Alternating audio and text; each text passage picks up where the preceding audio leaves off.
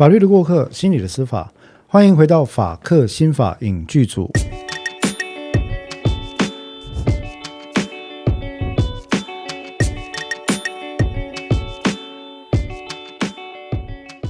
Hello，各位听众朋友，大家好，欢迎各位回到法克新法影俊组，我是主持人黄志豪律师。那么在我旁边的呢，应该也会变成我们的常备特别来宾，还是共同主持人哈？是这个呃邓作家，每听一次笑一次，或者是邓编剧啊。呃，之所以这样称呼呢，是因为呃，最近看了很多韩剧，我深深觉得韩国有一个称呼的特色，我觉得蛮棒的，就是把人的姓氏跟他的职业连在一起。有时候不见是职业，李女婿呃，李李 对李女婿。我在看《秘密森林》的时候，李女婿这个名词还有很多名词，我就觉得其实早期在顺丰妇产科好像就有了哈。没关系，蛮好玩，很好笑。对啦，只是只是我有点搞不懂哈。例如说，呃，什么什么建筑师、黄医师。啊，邓医师、邓建筑师，这个听起来好像蛮合理的，对不对？可是叫黄女婿、呃，邓作家这种讲法，在在中式的语言里面好像就比较少吧？我们不太这样讲哈。没关系啊，语言都可以移植啊。像我们开完会的时候，喜欢讲以上啊，对，以上这个真的就是一个标准的语言移植啊。那语言是活的了，我以前。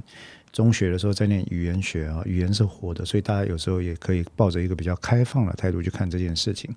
好的，那么我们今天呢，法克新法影剧组啊，要延续上一周的主题。上一周我们讲什么呢？上一周我们讲到了一位我跟邓作家都非常非常喜爱的，被人家称为呃鬼才编剧啊，都是鬼才啊，反正现在什么都鬼才哈。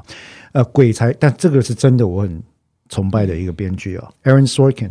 艾伦·索金，他有非常多的作品呢，是应该说我是非常热爱的啦。虽然有些有时候烂尾，但我想烂尾非战之罪了，也不是编剧能够控制的。像《白宫风云》最后就不是他来写了嘛？哎，这里面有一个小八卦。哎哎，你说，我最喜欢听八卦，来请讲，请讲，请讲。我我不知道你知不知道？我不知道。他在写《白宫风云》，我记得了，印象中应该是在写《白宫风云》那一阵子，他后来去乐界了。他他去乐界啊？对啊，所以我是不是伟大的艺术家、创作者都要来点？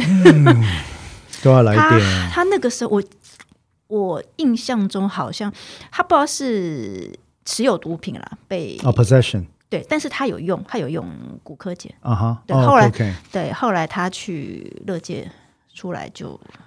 我不知道跟这个剧后面不是他写，是不是退出剧组？应该是跟这件事有关系。嗯，可以理解，可以理解。不过下次可以就心理的角度来讲一下关于创作艺艺术家跟创作者使用，不管是不是导毒品来药，呃，没那么重的药物，对，刺激品、酒精。其其实我觉得哈，呃，现在我们就可以稍微讲一下，就是说，我觉得其实。创意工作者是一个非常艰难的行业。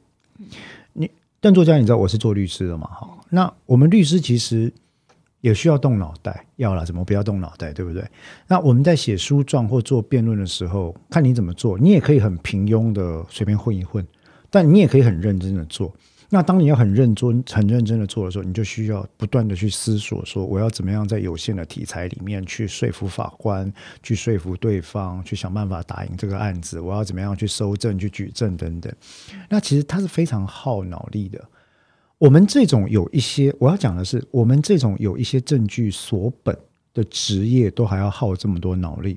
我就很崇拜像你们这种作家，写书啊。写小，我讲的特别是 fiction 或 non-fiction，写书、写文学、写小说哦，然后写诗、写散文、写剧作，我觉得那真的是太难了，太难了。你凭空，所以我才说我我看了 Aaron Sorkin 的剧，然后。这一些创作者只让我对他们的那个敬仰犹如滔滔江水绵延不绝，因为实在太难了。你的脑袋是怎么样把一个小小的事件给编写成《军官与魔鬼》这出剧的？How did you do that？那个台词怎么生出来的？那个台词有的讲的比律师还好。哦，那今天我们所要提到这件事情也会有关了。但无论如何。很多时候我们刚刚提到创意工作者跟刺激品的关系哈，哎，我要特别声明，我跟邓作家绝对没有任何的意思要鼓吹这种东西的使用，因为各位，它毕竟是刺激品啊，不管是。呃，我们在毒品危害防治条例所举的四种类型、四种级别的任何类出来的毒品，或者是新兴毒品，或者是刺激物，基本上我们都希望各位不要去碰触，不要去使用。但现实的 fact，事实就是有一些人，当他创意已经用到有一句成语叫江郎才尽吧，有一天就好刚好写不出东西来的时候，那怎么办？那怎么办？我相信，就有一些人会想说：“诶，那我脑袋需要新的观点，需要新的刺激，我能不能透过物质的帮助来达成我这个目的？”即便连我小时候看的，号称世界上最伟大的侦探 Sherlock Holmes 啊，对，柯南道尔都在里面把它写成一个骨科碱成瘾的毒虫，你知道吗？他没事就打骨科碱，他不吃早餐，他脾气暴躁，他没事打骨科碱，对人很冷淡啊。那所以。这或许某程度也在诉说一个事实，就是说，创意工作者面对的困境，哈，因为是吃脑力工作的，他真的很需要 inspirations，要要灵感。嗯，那呃，或许像村上春树，从周边的事件加上马拉松跑步里面汲取灵感，或许对，或许自自自产脑内啡。对对，他他他自带脑内啡了啊，反正跑超过十五公里就慢慢会有这个脑内啡出来。那有些人可能没这么健康的手法或者习惯不一样，他可能就抽烟，呃，喝酒，啊，喝咖啡。嗯，村上会喝啤酒，村上啤酒跟爵士乐。对，因为有时候坦白讲，喝点小酒，有到一个微醺的状态的时候去写东西。然后隔天再看，哦，看我写超好。对，不好意思，哎，没关系哈。那刚刚那个呃不会剪掉，但是大家自己斟酌了哈。我我我其实有相同的看法，因为我在写书状的时候，有些时候你会觉得说，哦，我要想什么新的观点来说服人家呢？那你这时候呃喝了一点酒之后，你会有有常常会有一种呃文思大开、文思泉涌啊，然后脑洞大开，我开始可以用不同的观点来想。然后隔天醒过来再看，觉得哦，哎，写的不错哎，真的是有这种情况，所以你也难怪当年李白他们写《将进酒》，或者是杜甫他们都是你知道，就是喝了酒之后在写。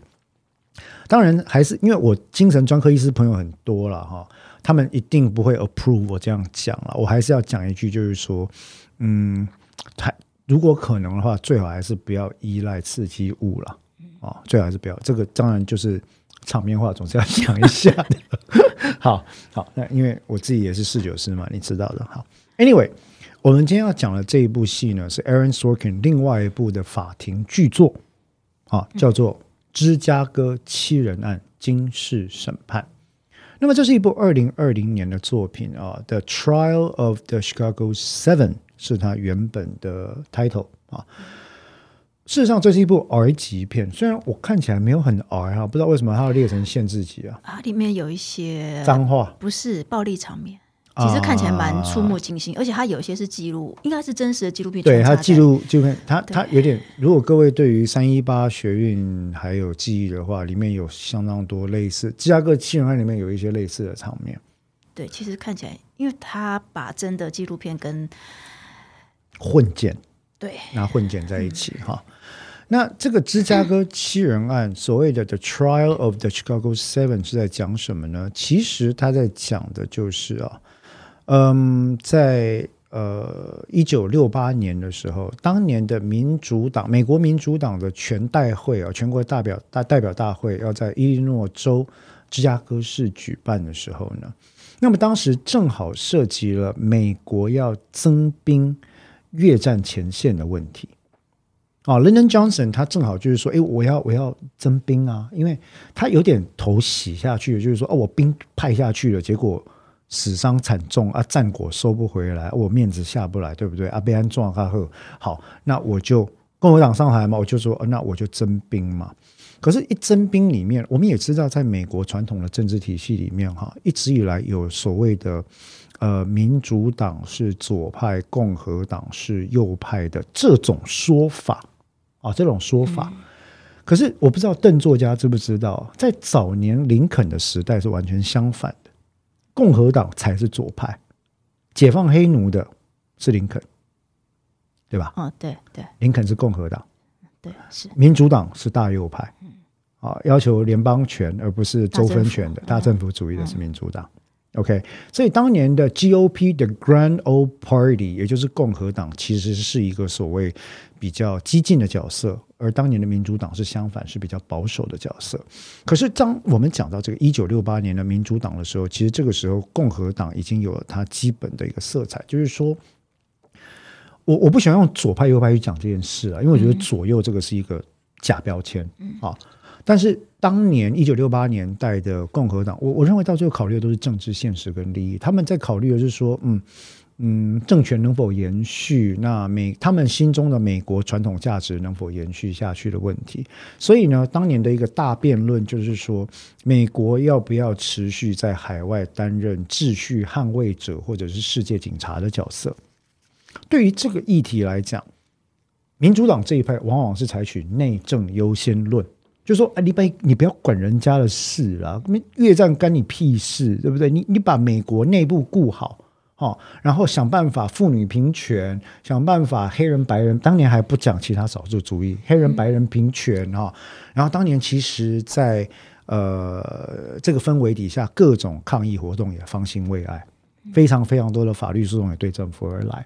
可是共和党他就觉得说，一来共和党跟军火。的铁三角，我还记得我大学念政治系的时候，我们在讨论美国国内关系，我们的政治学教授就讲说，看政治不看美国两党跟军火业的关系都是瞎的，就是你在讨论美国政治，你不看这件事，你就是瞎的。那军火业当然就会像是我们在复仇者里面钢铁人有没有？史塔克工业他是怎么发迹的？各位，你现在看他很帅，他其实血淋淋的钱也是赚了很多啊。他一开始就是做战争军火啊，所以共和党他们跟军火业的关系，征兵派兵，然后卖武器啊，武器输出。等等等等，这些利害关系不是说民主党就没有哦，哈，只是双方关注的不一样。美国在世界秩序扮演的角色，所谓的新秩序的角色等等，他大家都有不同的看法。那在共和党上台之后呢？其实当年正好一九六一九六八年，民主党的全代大会要举行，于是各方概念上、光谱上似乎比较偏激进。比较偏内政、比较偏小政府原则、比较偏人民权益的这些倡议者，哦，包括全学联啦，包括这个美国什么全国青年联合会啦等等，他们就纷纷就是组织要去芝加哥的全代会，呃，民主党全代会要去组织抗议。结果呢，联邦政府新上任的法务部长、司法部长知道了这个事情。那这个司法部长偏偏跟他的前任又相处的很差，他知道这个事情之后，他就指挥他手下的联邦检察官说：“我接获讯息，有一些人要去抗议。那这些人的抗议哦，应该就是那些烂嬉皮啊、哦嗑药啊、滥交啊等等等等，然后抱持什么价值的嬉皮。我要你们用最严重的法条去起诉他们。我希望他们被关十年以上。”啊，等于等于给个下马威了哈。那这就是我们今天讲芝加哥七人案的这个背景资讯。其实这在美国是有一个案子的，叫做 The United States versus Dellinger。这个案子你现在上网还查得到 United States The United States versus Dellinger。那一般又称 The Chicago Seven，或者或者是 The Chicago Eight。到底是七人还是八人呢？其实事实上是八个人。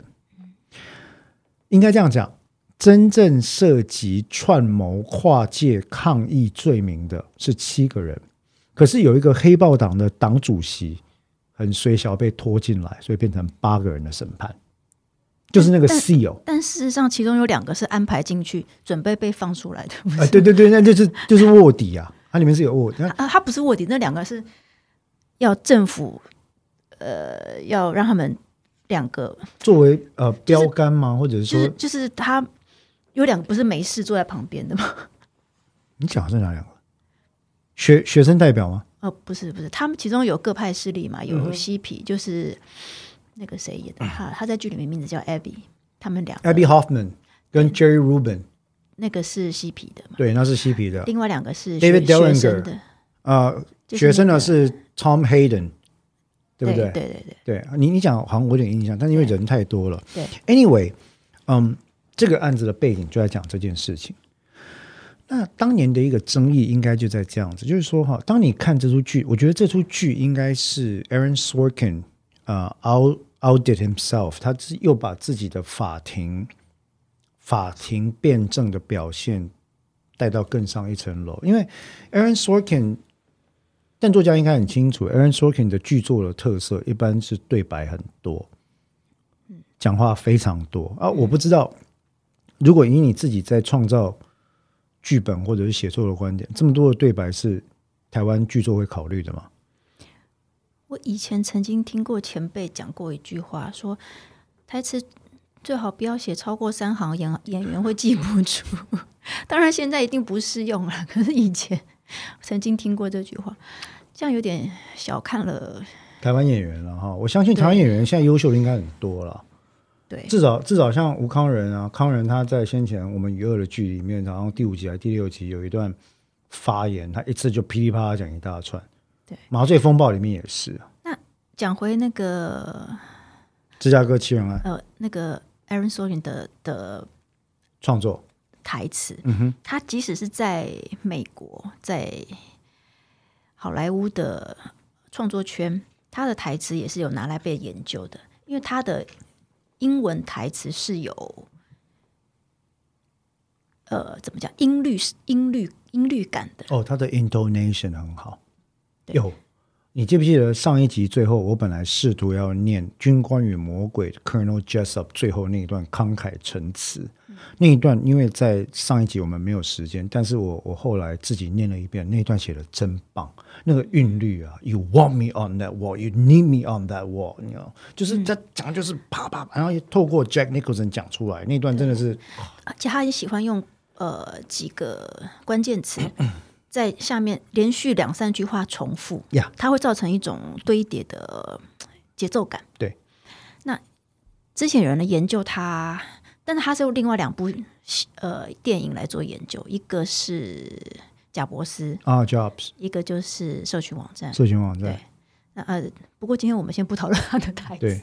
对，不过我要讲哦，以以编剧来讲，坦白说，呃，Aaron Sorkin 能够掌握到这种在台词上面的韵律跟堆叠感，透过。适当的演员 deliver 出来之后，产生那种加成的效果。坦白讲，以一个法庭辩论的老师，我自己跟以一个职业律师来说，其实我每次在阅读 Aaron Sorkin 的台词的时候，我都会觉得这真有参考价值。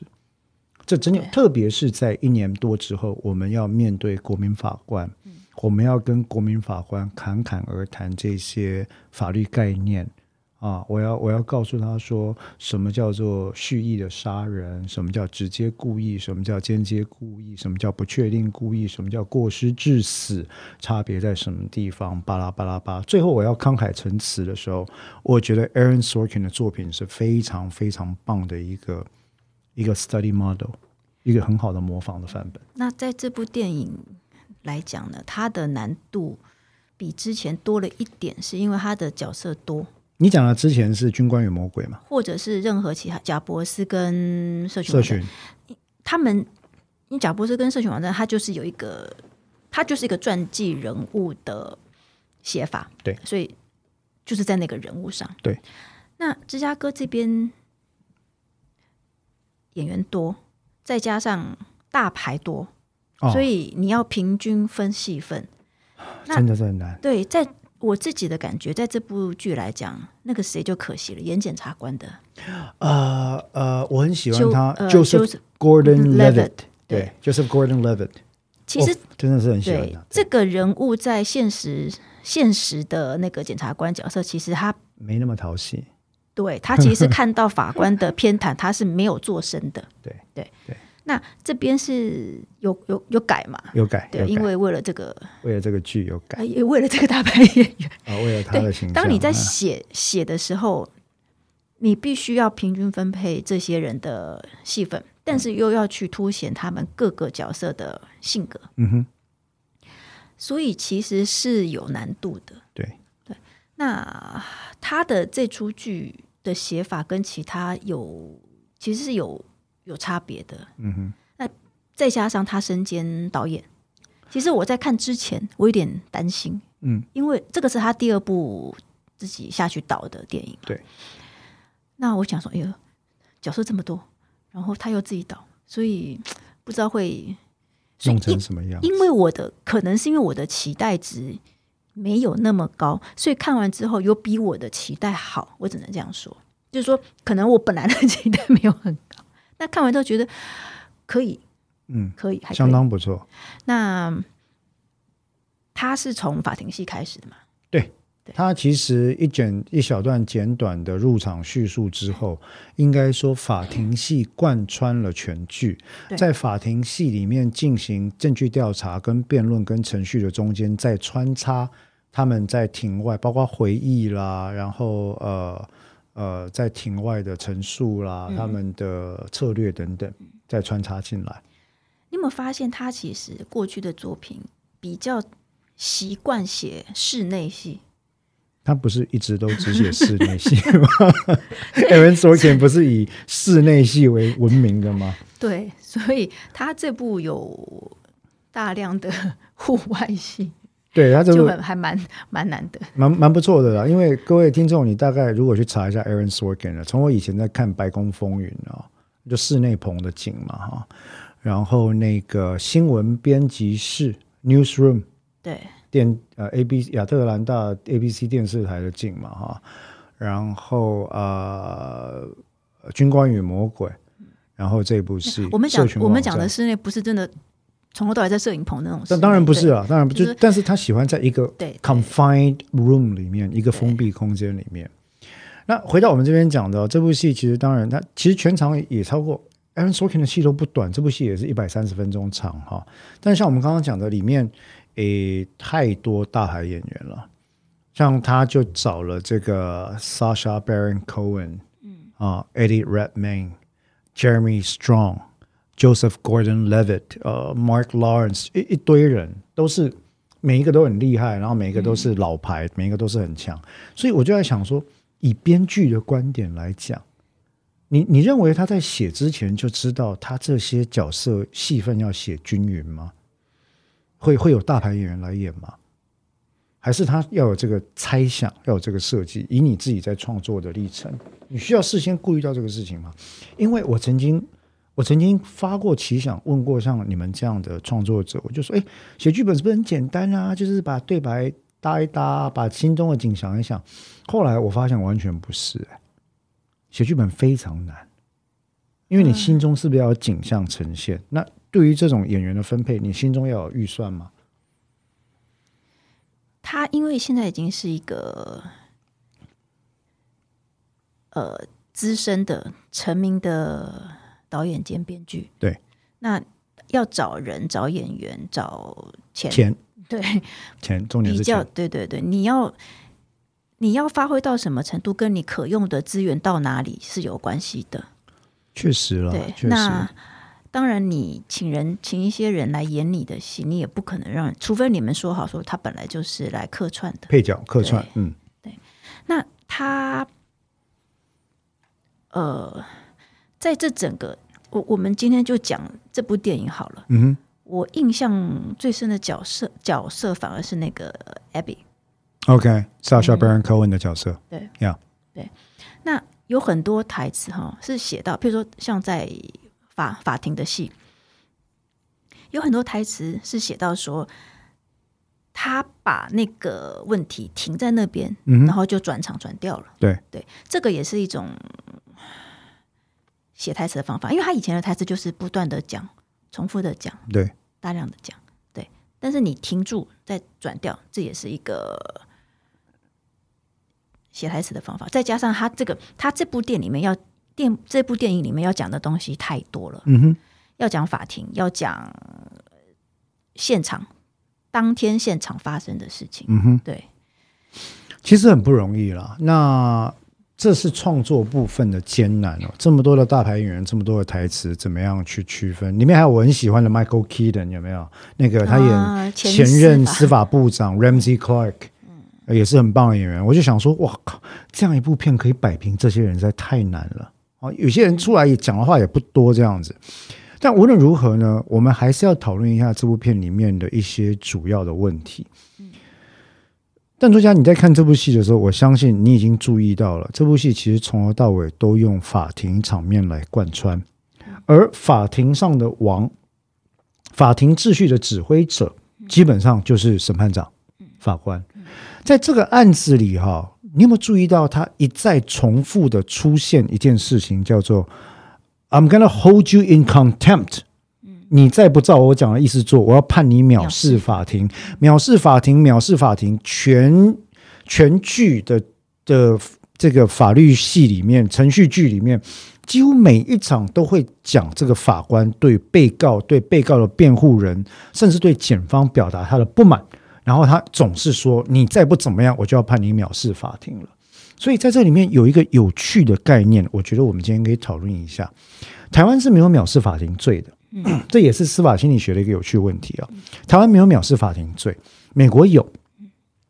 但是我们如果在看《Aaron Sorkin》这部戏的时候，你就会隐隐约约感觉到，这部戏里面最大的反派并不是检察官。如果有反派的话，嗯哦，最大的反派并不是检察官，而是代表国家独立审判、不偏不倚、位居最高峰、司法最高峰的法官。可是这个法官呢，他在没有办法兼顾正当程序的情况底下，没有办法让他的个人感情不要介入案件的情况底下，他都会大量的使用。你再这样，我就要判你藐视法。事实上，里面在这里面几乎每个人都被他判藐视法庭了，就是检方没有之外啊。那藐视法庭这件事情，其实台湾也一直有人有这个呼声说，呃，藐视法庭跟妨碍司法公正哈，要把它超过来台湾的法律，以后要用这样子。你觉得为什么人在什么时候会觉得想要藐视这个司法权威或法庭？人不是都遵从权威的吗？我看这个，就这部电影来看啊，判下藐视法庭，完全是看法官的心情。就是因为其实这个里剧里面也有讲，这个诉讼到一半的时候，他们就已经认认清了，这个就是政治迫害。嗯，一个政治审判，就是说这是个政治审判，他没有要判，他没有要审判的意思他就是要他就是要判辩方有罪了。对，所以他们到中间有挣扎，有无奈，有想要放弃。对，因为他会觉得说我我没有用啊，我讲什么都没有用。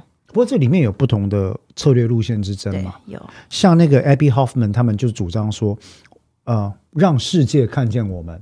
我要利用这一次的审判机会，我不在乎我有没有罪，我要慷慨陈词，我要刺激法院，我要呃极尽嘲讽之能事，我要讲出我的理想来。可是里面也有另外一派的 Tom Hayden，就是呃全学全学联啊，他们的主张就是说，我们要温和，我们要说理，我们要按照程序，这样一般人才能接受我们的想法，他在某种对们推开。他在某种程度上是愿意在体制里面，他愿意相信权威的。他是他是相信权威会给他公道，其实你知道，Tom Hayden 后来也我知道后来对他后来当上民意代表，因为他本来就想从政啊，所以所以他才不不太不太像他其他的同审的那些伙伴们，呃呃，对被告一样是可以这么放开的去呃表达自己的意见。不过其其中有一幕很、嗯印象很深，就是大家约好，因为他们不是看到那个呃对黑豹党的不公平的待遇嘛，要声援他，对他想他们大家都约好说。说要起立的时候，大家都不要站。大家不不要站起来，可是他的最 只剩他，他的反射动作，诶，他他的反射动作就是他要等站站站到一半，然后又 坐下来。就大家在瞪他，他就坐下来，对，对因为他就是身体里面那种好学生基因。可以理解。对，包括里面有几个小地方，编剧也有一个巧思，就是说，一开始的时候，他那个那个他的共同被告问他说：“哎，你还特别去剪头发？你是剪给法官看的吧？”然 后他就支支吾吾说：“哦，对啊，我想留下一个好印象，这样子，这样不行吗？”那其实也没什么不对，对啊每个人上法庭的面对法庭的态度不一样，那这就是策略路线的问题。而且他们里面其实是各路人马被迫一起受审，对，所以它里面的内部挣扎，虽然他们都是被告，是但是他们自己也自认我们的诉求不一样。但回到我们要讨论的这个主题，就是说我们在讨论藐视法庭罪这件事情哦，人的心态其实在心理学上来讲是非常有趣的，就是说我们一向很习惯福音权威。我们看身边的广告，其实这就是一个很明显的例子。为什么广告要找名人？因为他们是权威的形象，哪怕这个名人身处的专业领域很可能跟广告的内容其实并没有任何直接的关系。所以你会看到有呃见识科学博士卖营养食品的，有律师卖呃日常生活用品的，哦，等等等等都有。那当然这个没有什么问题，他在心理学上只是证明说，哎，我们人对于权威的福音会产生一种认同感。因为他是权威，所以有没有可能他的形象好，懂得又多，那他的选择是正确的？很从很早很早，我们在工商心理学的领域，在研究广告心理学跟消费者心理学，我们就有这种概念啊。It's his choice，他是名人，celebrity's choice is your choice，对不对？你可以有那个认同感。好，所以在认同权威的前提以下，我一直以为啊，会有一个特色是说，诶，大家对于法院或者代表司法文化的法官会有更高度的认同跟信赖。可是，在台湾似乎不是这个样子的。这跟藐视法庭罪其实有点关系。在美国，哈，在一些特殊的案件里面，当法官的判断不被尊重，或者他个人的操守受到质疑的时候，被告会以自己被判藐视法庭罪为荣。事实上，你如果有机会看到美国的法庭片的话，你会看到非常多的律政剧或法法庭剧里面的律师或辩护人，像什么 Perry Mason 啦、下流律师的的 Lincoln Lawyer 啦等等哈，都是会跟法庭激辩，激辩到最后呢，那个法官就一直当当当去去捶那个法锤，说辩护人你再不住嘴，我要判你藐视法庭。包括 Good Wife 也很多啊，里面那个 Will Garner 也是被判藐视法庭嘛。在美国，好像就是你要当一个好的辩护人，遇到糟糕法官的时候，只要不被判藐视法庭，就有点说不过去。或或者是对他们的心态想说，反正你不喜欢我，我讲什么你都要判我藐视法庭，那不如你在判我之前我就讲，我就讲完了。我我就讲完了，我就讲完了哈。那所以其实其实这样的情况，我们说在司法经济学上有关于藐视法庭罪这件事情哦，很多时候是见仁见智。就是说，呃，一方面我们人确实在多数的情况底下会选择遵从权威的力量或认可权威的力量，司法是一个特色。所以你看，一般人不管检察官、律师、证人、被告、告诉人、被害人到庭的时候，都是战战兢兢。多数了哈，多数心里面都是会战战兢兢的。对于法官呢，不管在怎么样的情况底下，总会在极大的限度内给予尊重，甚至对于法官可能已经不恰当的言行呢，予以忍耐。但是在这部剧里面就点出了一个问题：如果法官的言行已经严重的失格到一望即知的地步，那么你还愿意尊重他或给予忍耐吗？这个案件里面的法官就是这个叫霍夫曼法官。其实，如果说 Aaron Sorkin 这部戏有任何的反派的话，我觉得这部戏大概法官就是反派啊。那法官在这部戏里面作为权威形象拿来被颠覆的一个 irony，一个讽刺点非常的明显，就是说。He's holding other defendants in contempt，可是事实上，观众都会觉得 you are in contempt，你才是那个藐视司法的人。你身为法官做这种言行，你才是那个藐视司法的人。至少我自己在看的时候，我这个感觉是很强烈的。所以你会进一步的去认同这些被告的立场，就是说，我我想看起来特别痛快的都不会是呃 Tom Hayden 那个乖乖牌啊，都是都是那个啊 Abby Hoffman 在法庭上在在讽刺在屌法官的时候，你就会觉得啊很好笑。他叫他脱那个，呃，里面出现的是警察制服警察制服、头发毛，那个那个都非常有趣的设计啊。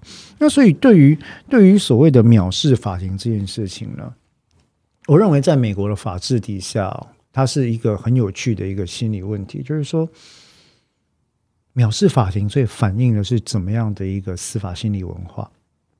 那这一点，我觉得在台湾要探讨就很难。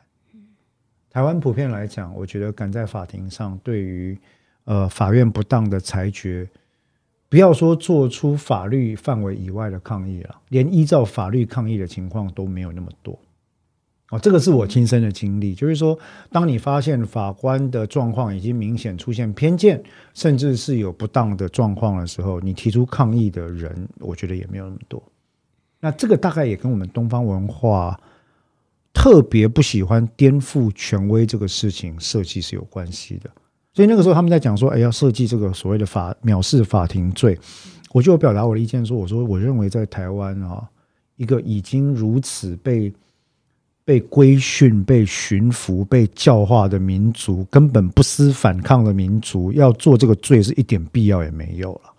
因为坦白讲，我自己在法庭这么久的时间，敢跟法院直接依法对呛的辩护人，还真的很少，非常非常少。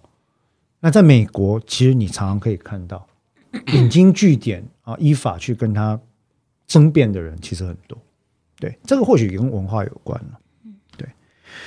那回到这部戏本身哈，其实这个芝加哥七人案里面呢，我们我们今天大概也讨论了几个问题了，包括说这个戏的书写，嗯，这个戏想要探讨的主题。那我想请问一下邓作家，你你看完这部剧之后，你有没有什么样的灵感或者什么样的启发？啊在台湾要写法庭剧好难。为什么？目前为止，我们好像没有看过一部台湾本土的法庭剧吧？没有台湾，呃，以我个人的浅见，我认为台湾截至目前为止没有法庭剧嗯门槛比较高。有有接触到律政题材的偶像剧，有接触到律政题材的叙事剧，嗯，有接触到律政题材的社会剧，但是没有标准的 courtroom drama。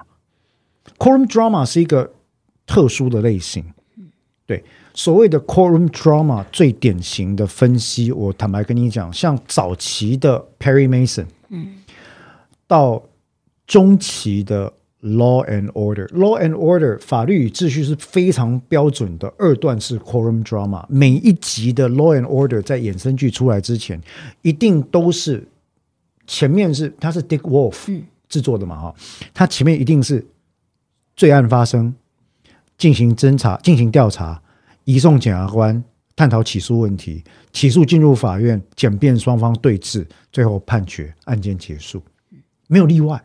那个就是标准的 courtroom drama。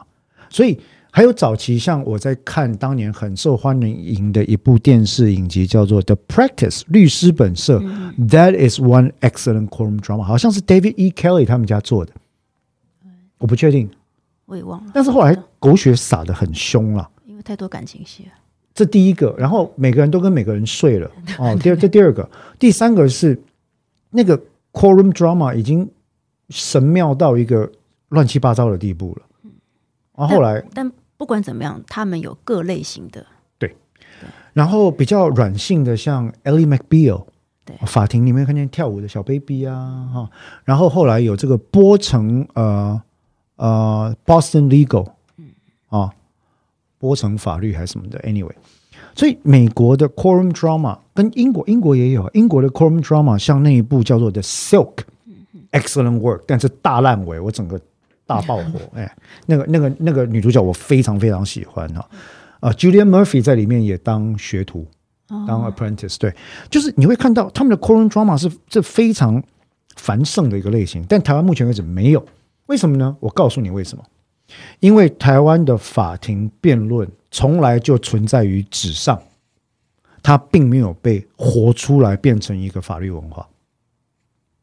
以我做律师来讲，到现在为止，我们所招收到的年轻学生，新进的律师多半是表达能力跟书写能力都不太能够即刻上线的。一进入法院之后，其实由于台湾传统的审判文化注重的是书面，就是书状啊，啊，那法院似乎也不太愿意花太多时间听听看辩护人要讲什么，所以很多时候你只要讲多了，大概法官的反应就很多，就会说大律师时间有限哈，司法资源有限，下次再讲好不好？或者是你用书状补给我好不好？我会看哦，就这样子。台湾的审判其实。很不喜欢做两件事。第一个，直接的延迟审判，虽然法律规定要这样做，其实大家是行礼如仪的，以至于很多时候，在我庭审的过程里面，我们一旦按照刑事诉讼法对法院我认为不当的指挥提出异议，对于对方不当的诘问提出异议，你会发现绝大多数当庭的法官、律师、检察官都突然冻结，他不知道怎么处理，因为因为没有没有人。对这种事情意义过，我跟你讲一个好笑的事情。有一次我去浊水溪以南某个县市开庭，然后呢，检察官问了问题，我当场说庭上异议，那法官冻结之后，整个法庭空气凝结五秒，然后审判长缓缓回过神，我喊了第二次庭上异议，审判长缓缓的回过神来说：“戴律师，你台北来的哦，哎，我们这边是不不走这一套了哦。”那要不然这样，你让检察官问完啊，等一下我也让你充分的问，你说好不好？就就是这样的文化，所以台湾的法律文化本身，因为我自己是是是诉讼结辩的受训的讲师嘛，然后我也在推行这个文化，我会发现，其实，在台湾延迟辩论的文化、危机处理的文化，在法庭里面，法庭活动的文化，都不是一个很活络的事情。应该说，台湾人不喜欢这种文化。台湾的法律界也不实行这种做法，所以既然没有这个文化，你就难怪现在为止你看到的所谓挂着律政剧的 title 的里面的法庭辩词，很多写的一点都不像真的我们在法律上看到的东西。这个是无奈的情况啊。所以讲了这么多，今天时间也差不多了。邓作家日后如果要写法律剧的时候，请记得来找我当顾问，至少我可以确保写出来的法庭辩词跟检辩双方交锋的互动，嗯，某程度来讲，我不敢说像 Aaron Sorkin 那么精彩了，但某程度来讲，应该是可以有相当的火花出现，好不好啊？好难哦。其实不会，其实不会。Actually, it's very interesting. 好的攻防在法庭上是非常的引人入胜的。你你就看。呃，我早期小时候看的那个 Perry Mason 探案集啊，嗯，里面其实都在讲啊，或者是十二怒汉，或者军官与魔鬼，或者是 My Cousin Vinny，或者是 Legally Blonde 金发尤物，或者是芝加哥七人组，你会发现为什么法庭剧特别引人入胜？把它写成古美门好了。还可以跳一段那个 腐女子 腐女子的舞，古美人听说第三季要做了啊。那无论如何，我要讲的就是说，法庭上的辩论其实就代表人性的辩证。嗯，它是很有 inspirational 的，它是很有启发性的。对，你应该还记得，在古美门第二季里面，他们针对被告魔女疑似杀人事件，最后进行在第九集进行了死刑的大辩论。其实。非常不容易，其实好看，非常不容易。那但是呢，我的日本辩护士朋友有一次我跟他在聊的时候，我说：“哎，那个古美门怎么样？怎么样？”他就说：“还是剧啊，现场生活中不可能有人这样跟法官、检察官讲话。”我说：“哦，好，我知道。” 我说：“台湾大概也差不多。”好，那无论我们今天讨论，各位听众，我们今天讨论的是芝加哥七人案哦，也是我们讲到 Aaron Sorkin 法庭剧二部曲里面的第二部。呃，相当值得一看，在 Netflix 上面有，对不对？哈，对。呃，进来进来 Netflix 几乎已经要在影视界树立一个统治的地位了哈。改天如果这个邓作家有机会跟 Netflix 投案子的话，请不要忘了我。OK。好，那呃，谢谢各位听众，也希望各位如果对我们法克新法影剧组有什么意见、有什么想法，或者有希望听、希望敲碗的剧集或影集或文学作品的话，也欢迎给我们推荐。那我们今天的节目就到这边，谢谢各位，拜拜。谢谢，拜拜。